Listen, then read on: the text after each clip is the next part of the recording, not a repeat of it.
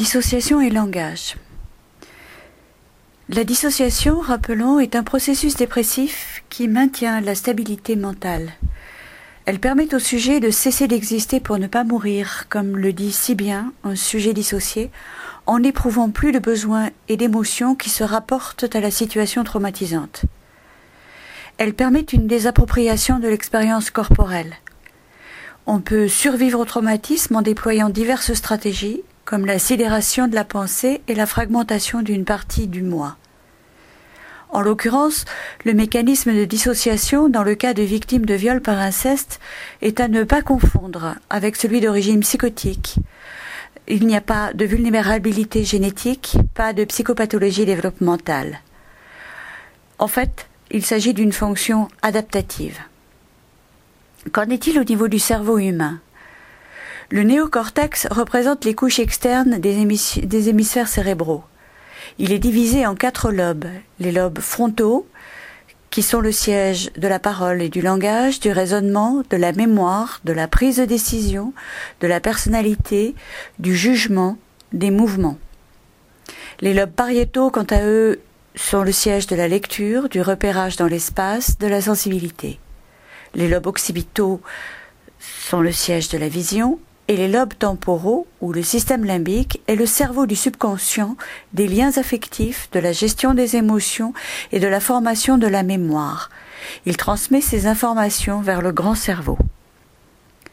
J'attire votre attention sur la représentation qu'en fait Béatrice, le sujet de notre étude, concernant le labyrinthe qu'elle établit, qui prend soin de passer juste entre le lobe temporal et le lobe occipital, comme pour ne rien voir, pour ne rien ressentir. Les zones temporales et frontales, dites zones corticales associatives, contribuent d'une manière plus spécifique à l'expérience émotionnelle. À l'intérieur, deux autres cerveaux. Le cerveau reptilien, siège de l'affectif, de l'émotion, de la survie, et le cerveau limbique avec notamment l'hypothalamus pour les émotions positives, l'amidale pour les émotions négatives et l'hippocampe pour la mémoire. Le néocortex présente d'importantes connexions avec l'hypothalamus. Il intervient dans la nitrite émotionnelle, en particulier les mécanismes d'habituation.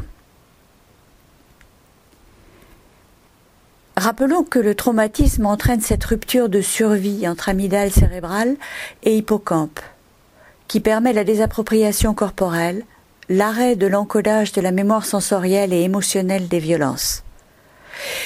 Les études de Chine et Hall en 97, de plus, montrent que des femmes victimes de violences sexuelles dans l'enfance ont une activité cérébrale plus importante au niveau du cortex orbital, orbitofrontal et des pôles temporaux antérieurs. Qu'en revanche, elle est diminuée au niveau de l'aire de Broca notamment, le siège du langage. Effectivement, le traumatisme force au silence, car il ne peut se rattacher à rien de définissable, de traduisible.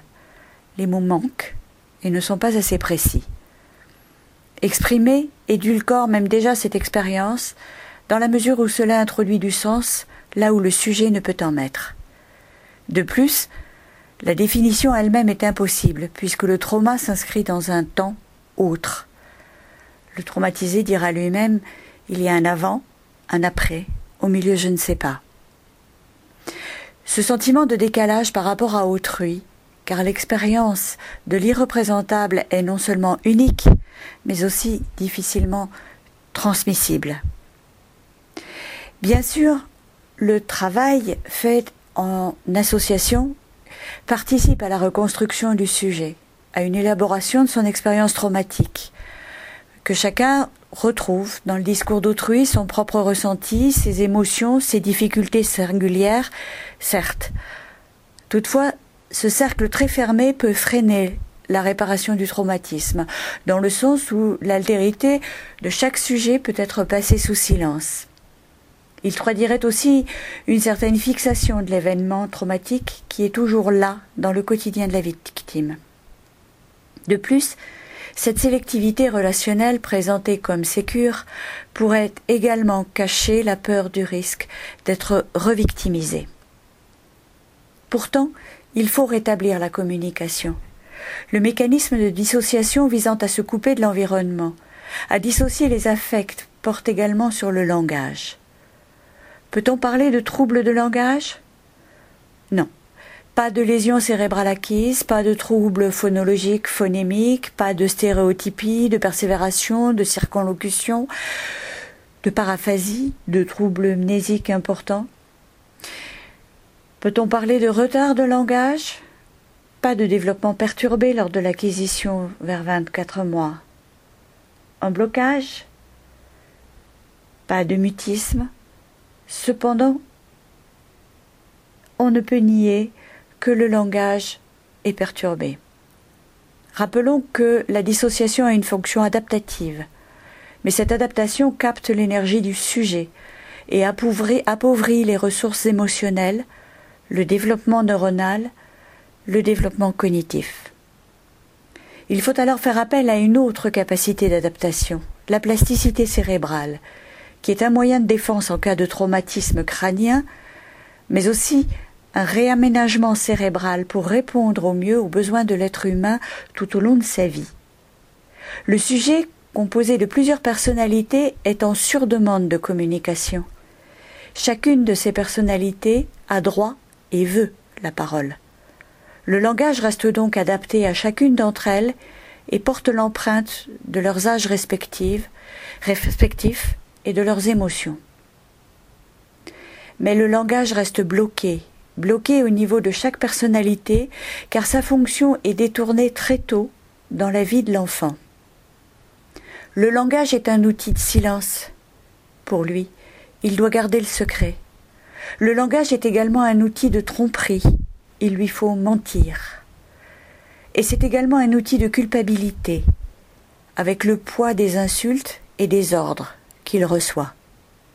Il faut alors trouver un moyen de communication autre pour retraverser les étapes d'apprentissage de l'échange.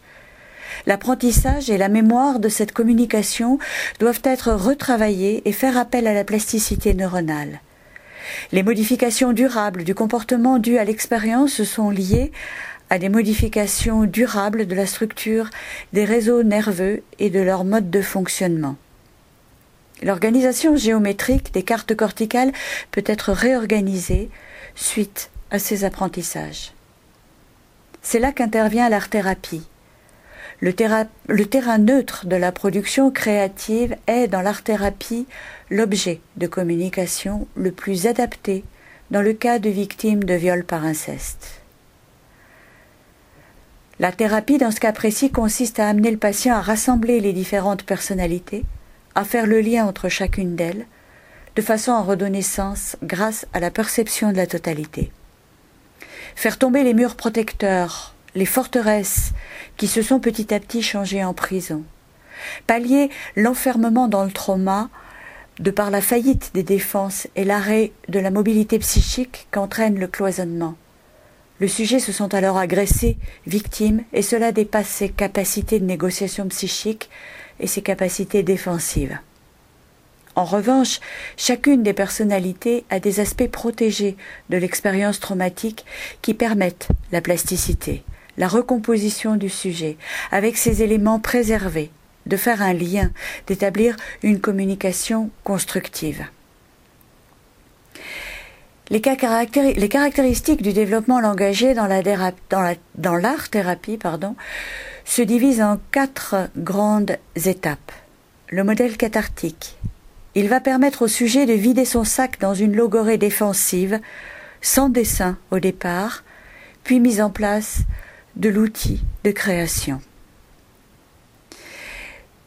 La deuxième étape permettra l'apparition des différentes personnalités.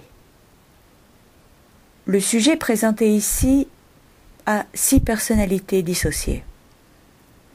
On peut les regrouper deux par deux. Béatrice répond à la petite fille de quatre ans soumise au viol paternel, calme, mais secondée par BAA, qui est la partie agressive de cette petite fille. BG est une adolescente de 12 ans, qui prend conscience de ce que lui a fait son père, qui se pend cette année-là, et qui donc éprouve un grand sentiment d'abandon. Elle est une variation de la partie émotionnelle BA qui, elle, présente la partie agressive. Béatrice LS est une adulte coincée, partie émotionnelle coincée dans le passé de son foyer actuel.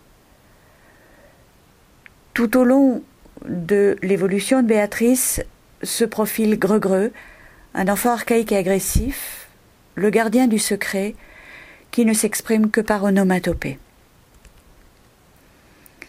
Les dessins et le langage illustrent ces dissociations.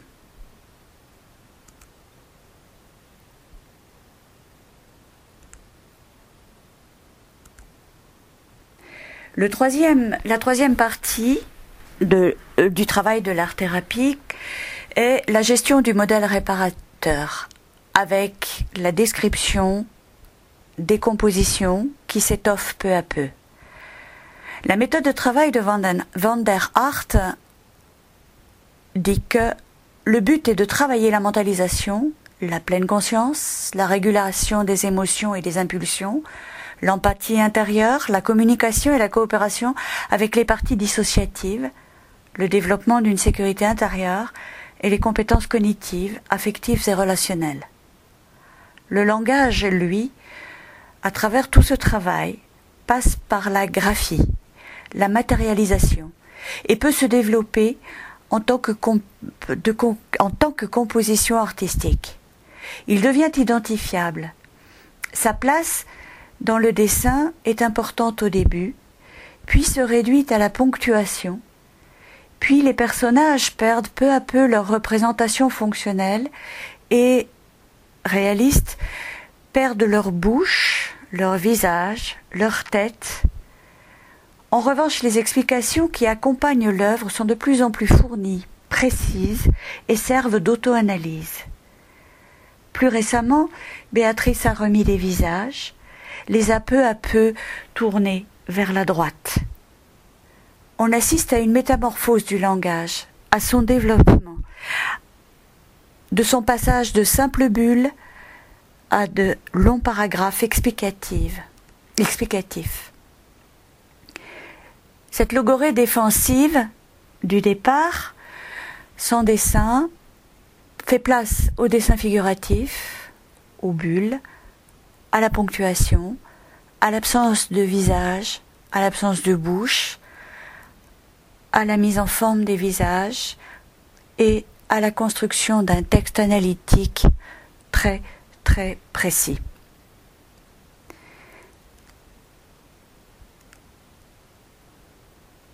Enfin, la dernière étape du travail de l'art-thérapie portera sur le travail des mots avec le modèle éducatif.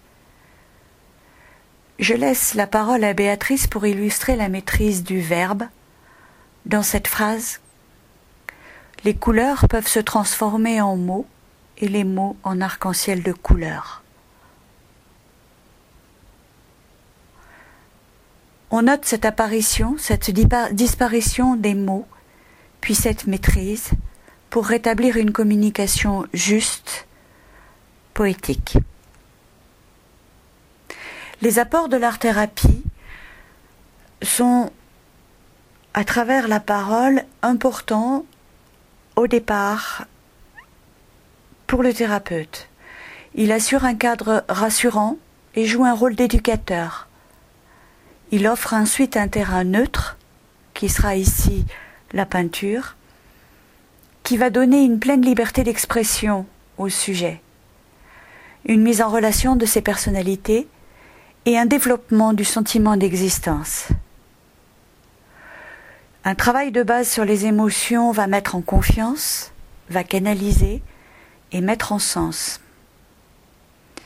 Un accordage, une co-thérapie pour permettre la communication et la réappropriation du corps du sujet souffrant, ainsi qu'un élan vital, tout cela va être mis en place petit à petit par ce travail entre l'air thérapeute et le sujet. Dans ce travail que, que Madame Césari a effectué, le médium ordinateur a été capital.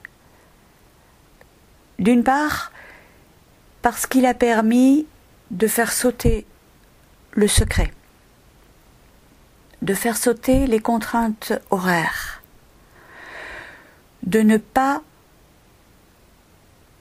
mettre, de, faire sauter l'intrusion physique, et enfin de lutter contre Greux-Greux, notamment avec un travail de destruction des œuvres, des textes, et de permettre ainsi, par cet archivage, cette conservation des documents, une auto-analyse beaucoup plus profonde qui s'appuie sur toutes les archives conservées depuis trois ans, qui à elles seules montrent un travail fabuleux qui a été fait en co-thérapie avec une volonté extrêmement forte de la part du sujet, Béatrice, qui n'a d'équivalent que celle de son thérapeute, Madame Césari. D'autre part, l'apport de l'ordinateur a permis de faire, d'éloigner tout le langage co-verbal extrêmement puissant et parlant pour des sujets dissociés qui, euh, qui va éviter ainsi toute dissociation par l'absence de contact visuel dans un premier temps. Pour finir, je laisse la conclusion à Béatrice à travers ce tableau en vous laissant écouter la musique de ce tableau de cette œuvre.